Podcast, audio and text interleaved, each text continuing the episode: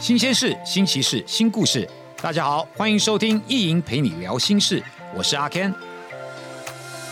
永续是什么？除了直觉联想到环境生态保育，事实上，永续发展与我们的生活紧密相连。在这个节目里，第一银行将邀请多位名人来宾，针对各种永续话题进行讨论，让永续未来不再只是想象。运动比赛向来能够快速凝聚大家的向心力。台湾虽然称不上是体育强国，但是我们的选手啊，却屡屡能在世界级的赛场上取得绝佳的成绩，也曾经在多个运动项目当中呢，出现世界级的顶尖选手哦。身为运动员，除了要不停的维持自己的体能以及技术之外呢，心态也是相当重要的。因为不论在训练或者在比赛里，意志力有时候也是帮助自己取得胜利的关键啊。今天我们要邀请到的来宾非常的厉害，曾经获得亚洲跆拳道锦标赛金牌，以及二零零二年亚运会银牌，以及二零一二年。参加过伦敦奥运获得铜牌的，让我们一起来欢迎。现在是教练了哦，之前是跆拳道的国手啊。我们欢迎曾立成，欢迎。大家好，我是立成。你好哦。其他来宾来的时候我都没有鼓励，可是你来的话我就一定要鼓励哦。你实在是太厉害、太强了啊！之前也看过你的很多的报道跟比赛，今天真的见到本人，本人非常漂亮。谢谢谢谢夸奖。因为今天要访问你哈，其实因为我自己也非常热爱运动，然后我在想说，一个运动员在台湾这样一路下来哈，这个要能够站在世界的舞台上，并且拿到这么好的成绩，真的是相当不容易，我也相当的钦佩哦。但是你自己本身想要学跆拳道，小时候只是单纯想要跟着哥哥一起学，只是这样子吗？一开始的时候。一开始是，我小时候是每个大人都会问说，呃，你长大要做什么？是，然后我是喜欢护士，想要当护士，想要当护士。那想要当护士的原因是因为他有白袍，就是很漂亮。对。可是有一天，我哥就穿着跆拳道服回家，哦，就觉得哎，蛮帅的，所以我就因为这样子，就自己也穿上了道服，然后就好像焦点就不在。护士这一块就觉得，哎，上去穿道服也蛮帅的啊。嘿，对啊，因为假如是护士、护理师穿白袍，他顶多就是帮人家打针嘛。嗯，那你穿那个道服。就是直接打人家，没有，就是整个感觉气势就更强大了。感觉那时候觉得是这样，然后就跟着学了。对，就跟着哥哥的脚步走。在这个培训的过程当中，我相信应该是非常的严格嘛。那你是如何克服这些在训练当中的这个压力？会不会中间有人想啊，算了，我干脆不要这样子。我的同学都在干嘛干嘛。呃，我何必练得这么苦？这样，其实我第一次有感到想放弃的时候，是在国中三年级的时候，因为那时候我当时选到呃一个社会组的国手，嗯，那是呃亚洲锦标赛的国手，当时我才十五岁，但是我必须要进到国家队，嗯，那时候国家队里面只有我是国中生，其他人都是大学生，甚至社会人士，哇，所以那时候那段期间就是很不适应。非常的排斥，因为我相信国中的阶段是需对还是需要父母的，就是照顾，嗯嗯嗯，然后也比较不清楚自己的未来在哪里，所以会希望有人指引。可是当时我去的时候，是完全是靠着自己去克服那个孤独。那时候网络还没那么发达，是当然。必须可能就要打公共电话回家，可能甚至打回去父母没有接到电话，嗯嗯，或者是想要回家一趟，可能就要搭四个小时的通联回去，哦，对，因为在高雄，嗯嗯，所以这个曾经想放弃。那我父亲母亲，那他们也跟我说，能在你这个年龄进到国家队，代表你有任务在身，所以我就给自己一个目标吧，就是既然选择我，那我就坚持下来，一直到。克服那一段的恐惧感跟想要放弃的想法，对。哇，这么小的年纪，然后就要全部跟等于你身旁通通都是大人，其实都是陌生人，那个时候还不没有那么熟嘛，对，那那个孤独感一定是非常的非常的难熬的，对啊，晚上睡觉都会想哭啊，会想哭哈。对啊，而且嗯，以前训练累了，你还有一个对，还有一个父母可以回家抱怨什么的。对，然后他们可能会给你关爱啊，买的主动一给你吃啊，对不对？可是，在国家队，你没有这样的人可以说，甚至你可能跟教练讲，教练也会觉得，嗯，那你如果不行，那就离开。所以会觉得更应该要，更应该要坚持下去。是哦，教练是很温柔的跟你说，还是？呃，他是说，如果你不行的话，我们还有第二名可以替代。哇，这个话，这个听下来，哦，那要忍下来哦。好，所以这个。压力真的是蛮大的，但在这个过程当中，你一定会选手一定会知道自己的强项在哪里，弱点在哪里，是不是就要不停的去检视自己？对，因为呃，如果我用我这个量级来说，当时我应该是团体里面应该只有我一位原住民，不管是体力对，跟呃，在我快要放弃的时候还可以坚持下去，大家都可以放弃，我就是不能倒下去那种想法。我的优势就是坚持比别人久一点。那在训练过程当中，跟在比赛的过程当中，我很好奇，就是你有没有什么样的战略？我的个性，嗯，就是这几年累积下来的。那我觉得也是国家队，也是有一些作战的步骤，那就是了解对手嘛，所以我们就有勤收这一块，嗯，那也会有教练来去帮我们分析，然后在训练的时候做一些模拟的测试跟对打。嗯，那这个是一定要的。那再就是我们所谓的反复的练习，是因为我觉得反复练习对我们这个选手来说，真的是一个很大的考验跟坚持。因为有时候我们上场比赛已经没有所谓的思考了，就是等于是反射能。对，那那你需要一个反射的能力，需要。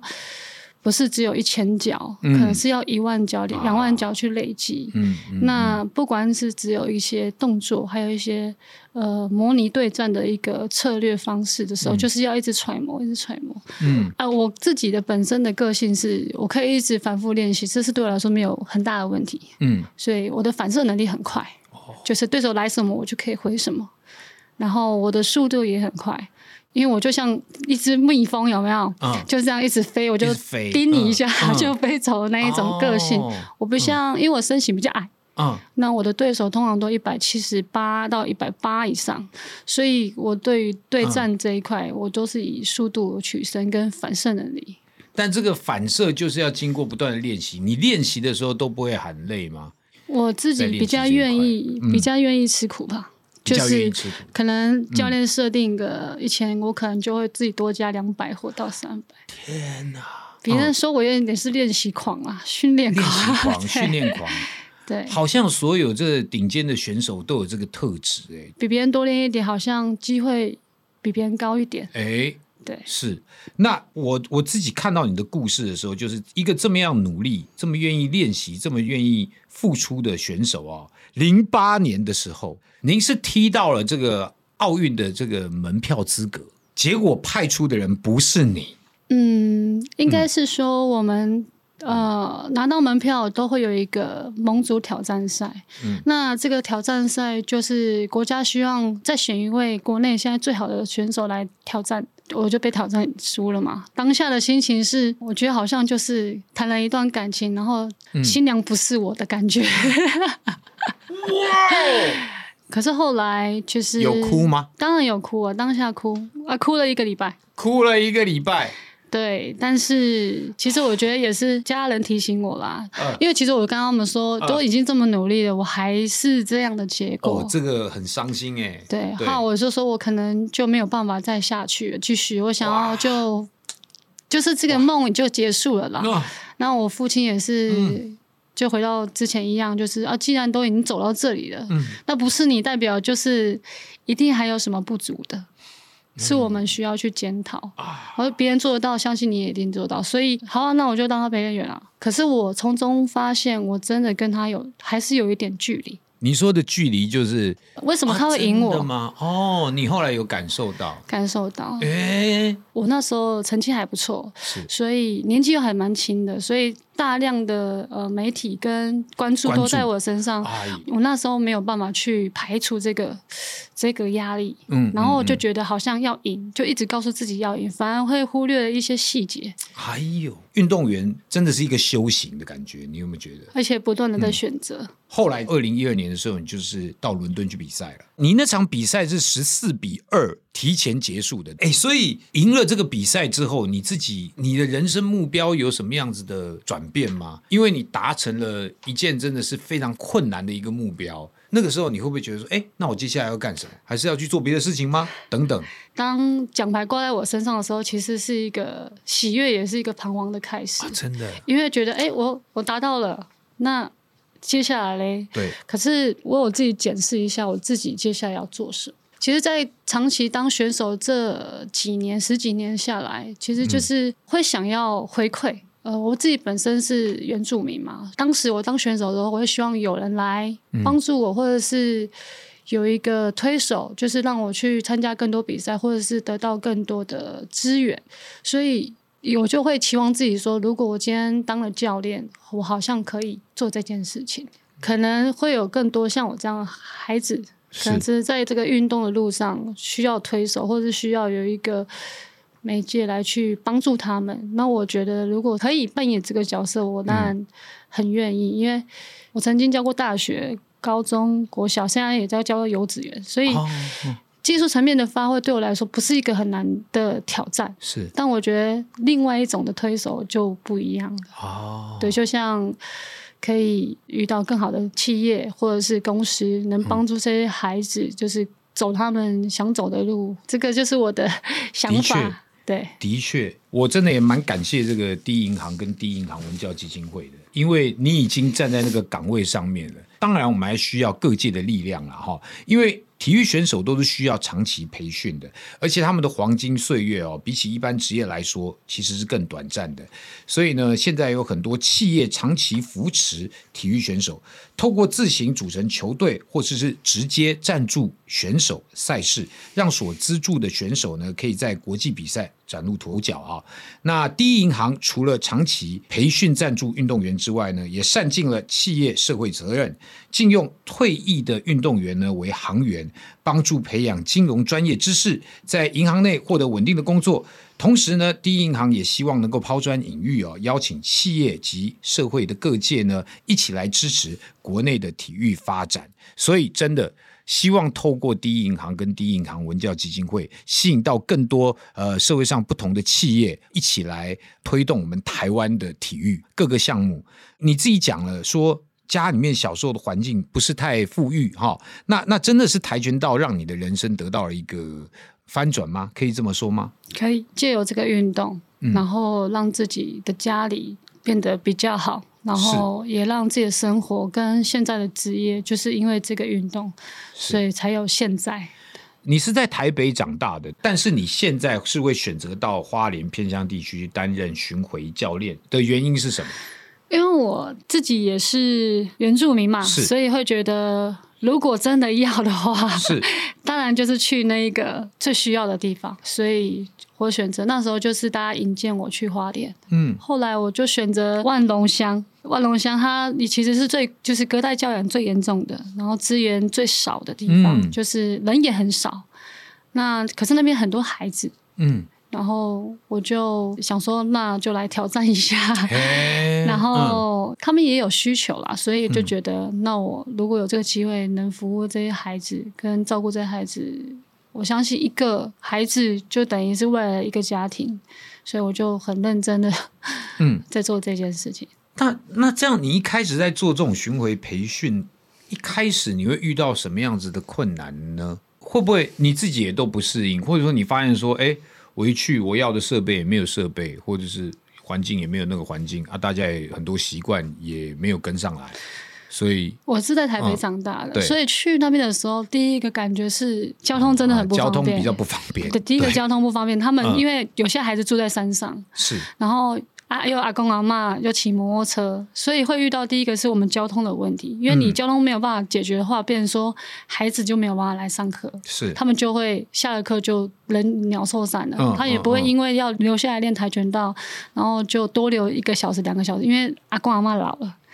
然后，要不然就是孩子可能阿公阿妈不在，就跑出去玩了。所以，如果有交通车的话，就是比较好去照顾这些孩子，就是练训练的时间会比较好控制。然后后来我们好像政府就有一个像步步共乘的这一块来解决我交通的问题。哦，对，那再来就是资源吧。我去的时候真的没有办法，因为。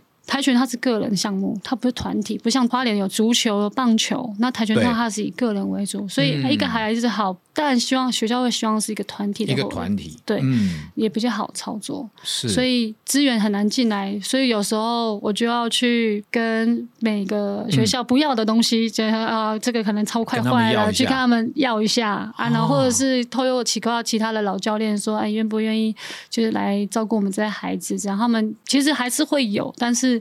没有办法达到我们的需求，所以就会我自己就有透过自己的力量，就可能在网络上发声说我们需要帮忙，是。对，然后资源慢慢的进来啊，我们县政府有注意到，再就是吃饭嘛，比赛嘛，是是，那比赛这个真的很困难，因为出去比赛要报名费，要交通费，嗯。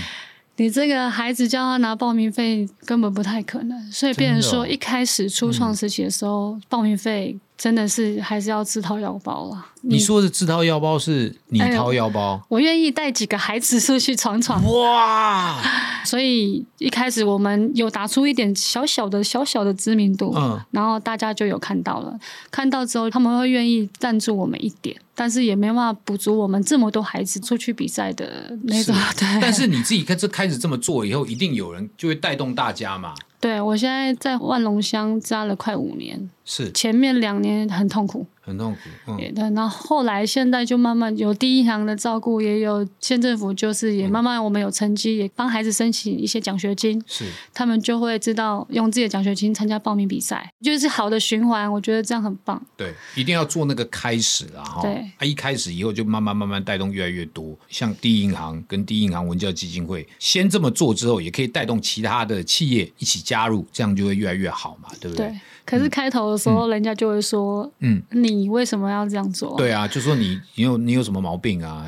怪怪的啊！所以这也是一个压力。但是至少我觉得这孩子有得到。是你在做这件事情，你不是只有为了你自己，你还是最重要的是培育我们的下一代，呃，这些更新的选手们。如果他真的踢到。国际赛事，并且拿到非常好的成绩的时候，那当然就可以带动我们整个台湾的体育界嘛，对不对？这也是你真正想要做的，而且还不止你哦，你的先生，你的先生罗宗瑞，他自己本身也是跆拳道亚运的铜牌得主嘛，对不对？对。然后退役之后，他自己也到花莲体育高中吗？对，花莲体育高中担任这个专职的教练嘛，哈，两个人等于是哎一起生根花莲哦。那现在呢？这在无形之间啊，也建构出了这个花莲的跆拳道运动的三级培训管道。什么是三级培训管道？就是基本上就是从国小。国中到高中是这样子吗？呃，应该是说，国小、国中我会发掘优秀的小朋友，然后进行培育，然后如果呃真的还不错的选手，他会延续到高中，嗯，变成是在网上的话就变成职业的选手。是，那这个过程要培育真的很难，因为我的选手几乎都是偏乡的孩子，嗯，因为他们的家境没那么好，是，所以他们会有个观念是。我只要高中毕业，我就可能就是工作了啦，就工作，就那要赚钱回家这样，因为阿公阿妈嘛，或者是父母会有这种压力，他们就觉得赚钱就不会说为自己有一个升学的想法。就是这基本上就是他们他们面临到的这些问题，比如说经费上面的不足，然后还有隔代教养的问题，对，等等的家庭因素，就会导致于说他们即便小时候学的蛮好。但慢慢年纪长大的时候，可能家里面也会对他有期望，希望说他能够，呃，就赶快找份呃所谓正常的工作，然后每个月可以拿点钱回家这样子，对对不对？对。那我目前有几位学生就是这样。但是当你面对到你真的觉得很有支持、真的很棒的小选手的时候，你就会持续鼓励他吗？会想办法鼓励他，想办法。帮他。所以教练帮，但是还是需要还是需要来帮我们很多企业来帮我们哦。要让运动选手知道他自己不是独自努力啦，还是有很多人在背后支持。所以呢，第一银行为了带给孩子们希望跟温暖，就打造了一辆结合公益活动的小粉丝梦想巴士。除了带给孩子们所需要的资源以外呢，第一银行也希望陪伴孩子们追求目标，逐梦踏实，让梦想起航。今年六月，就是在您的。引介之下呢，小粉丝梦想巴士跟这个银行职工的同仁们呢，来到花莲的万荣乡啊，先后拜访您所执教的明利小学吗？以及万荣国中，对不对？对。哦，不仅仅带来很多优良的读物跟孩子们分享呢，也为这两所学校的跆拳道队。增添新的道服以及防护设备等等哦。那志工同仁不但陪两所学校的同学们欣赏奇幻魔术的表演秀，更和明利国小的小朋友一起体验 DIY 捐印环保提袋啊。孩子们对于小粉丝梦想巴士的这个拜访活动的反应是怎么样的呢？他们很开心啊，也很开心嘛，也很兴奋啊！真的，对，就是看到这么多职工。来跟他们去做这个环保替代，嗯，是，然后也都第一次体验，所以。他们就觉得很特别啦，然后也看到第一行为我们准备那个表演秀，孩子就是每个都很开心，很开心哈。对，因为有些孩子他是走不出那个地方的，嗯，对，所以很难很难，所以有这个机会看到这个表演，大家那些小孩子真的很开心，他们就会跟我分享说，嗯，就是原来我们努力，就是他们只要努力，大家都会看得见，是。然后其实我觉得。就是告诉孩子，就是只要我们只要努力，都会有机会让大家知道我们。真的很棒。那请问一下教练，你觉得要如何让这个各界来统一正视这个问题？你觉得我们还有什么样的方法，或者是应该要怎么做？或者说，你可以举办一场公益赛事，比如说你跟我打。然后我一定是被你打到落花流水，但大家看的蛮开心的，就说好啦，那我们就支持我们的跆拳道选手等等啊。其实我曾经有一个想法，就是就你刚刚说那一个，天哪，就是真要打我？对啊，我不是，就是公益比赛公益的比赛，因为我们办比赛好像台湾还没办过，哎，对啊，所以如果办了一个属于偏乡的比赛，让大家进来。就是让让大家看到原住民就是聚集在偏乡的这个地方，那你当然就进来的话，一定会有交通的问题嘛，住宿的问题，就是很反映给大家。嗯嗯。然后如果有企业愿意办这个比赛，我相信更多眼睛可以看到我们的看不到的地方。哎，你知道吗？就前一阵子我们才网络的这些，包括我跟我蛮熟的，像孙生啊这些，他们应该算是艺人，也算网红这样。那他们就是呃造了一个势，然后到最终他们就举办了一个比赛，就是他们也不是真正的拳击手，也不是真正的格斗家，但是他们就办了一场比赛，然后把小巨蛋塞爆。那我我在我的看法，只是大家想要看热闹哈，觉得这个东西有趣好玩，所以我觉得，只要引起大家的兴趣的话，这件事情的确公益赛事也是可以成立的。网红的拳击赛，你愿意看？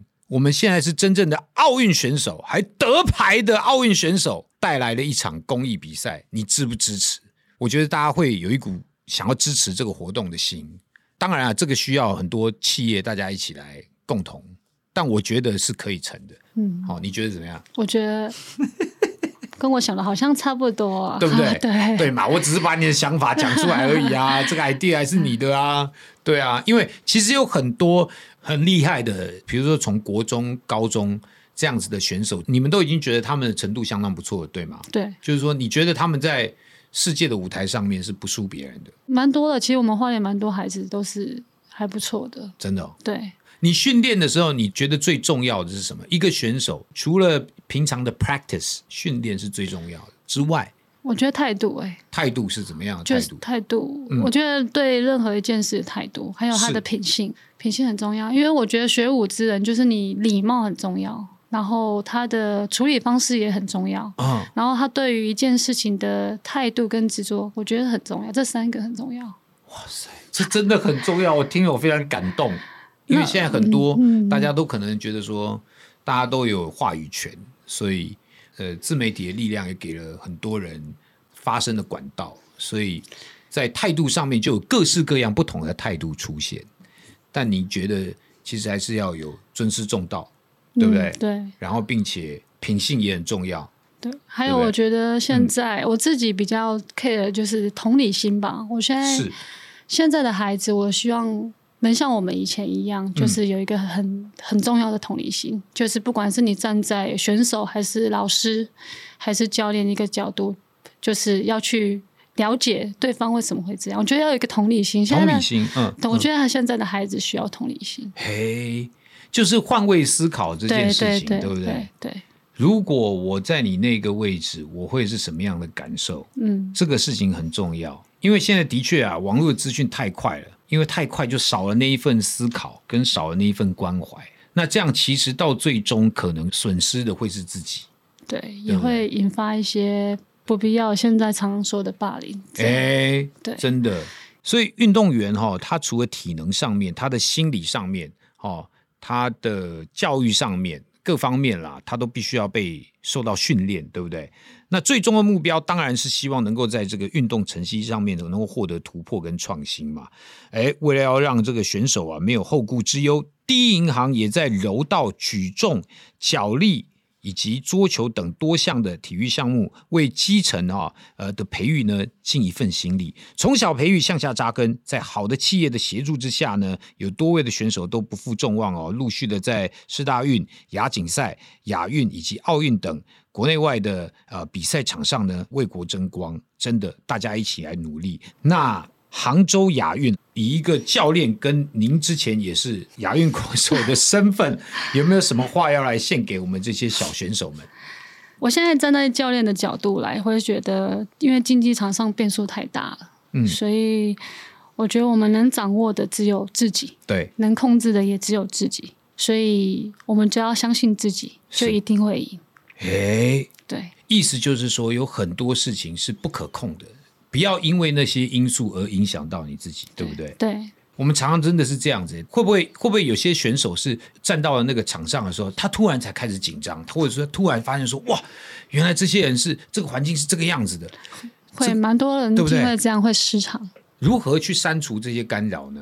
或者是我觉得要拉回自己，你平常，所以他们说的平常心，嗯，就是拉回你平常训练的那一种想法。我的对手是谁？然后我应该给自己多少鼓励？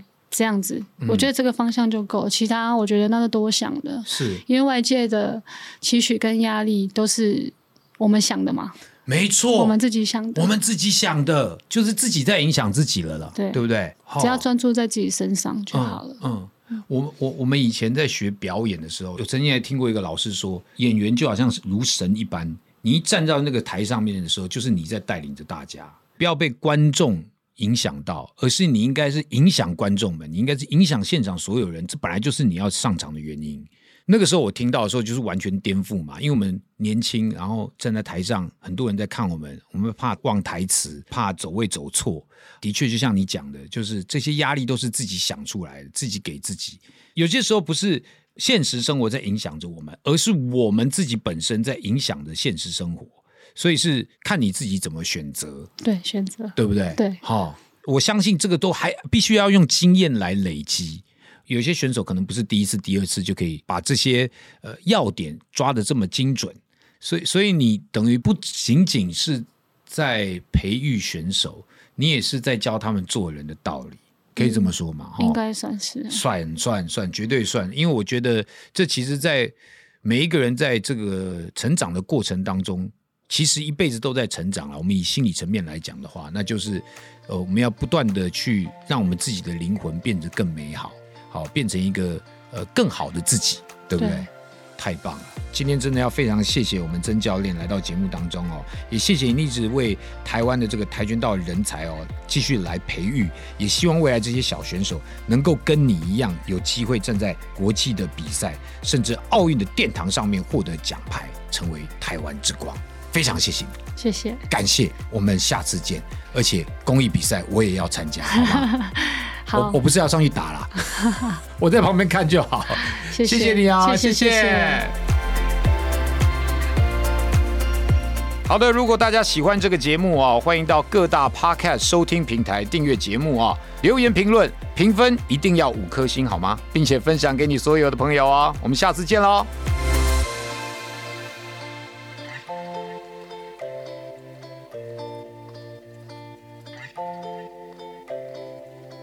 最丰富好玩的第一银行会员点数粉丝币来喽！轻松加入第一银行 LINE 官方账号好友，就可以开始集点。现在参加小粉丝运动会活动，十大任务等你挑战，最高还可获得四百八十三点，一点粉丝币等于一元，名额有限，赶快把握机会抢回馈哦！第一银行就在你左右，第一银行就在你左右。